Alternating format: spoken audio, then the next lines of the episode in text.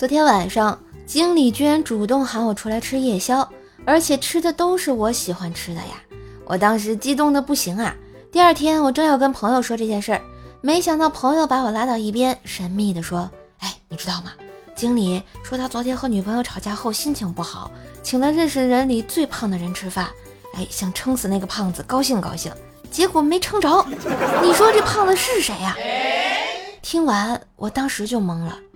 我觉得应应该不是我吧。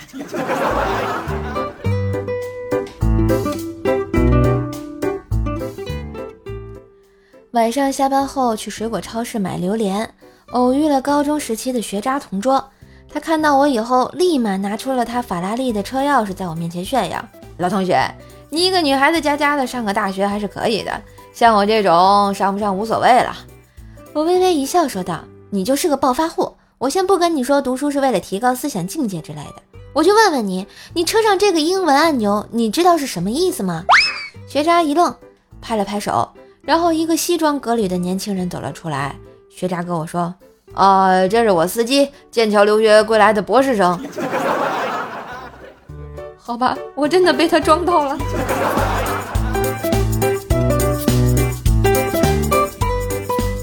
前一段时间没有工作，于是去面试。去面试还有一个一起的妹子，我俩一路过关斩将，披荆斩棘，好不容易通关了。所有的面试全部结束，今天一起去报道发工装。妹子拿到工装以后试了一下衣服，说我不做了，你们的工服太丑了。说完放下衣服，潇洒的离开了。不是，这也行。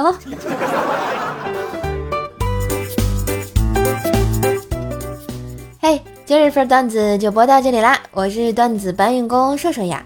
喜欢节目记得随手订阅专辑，点个小赞。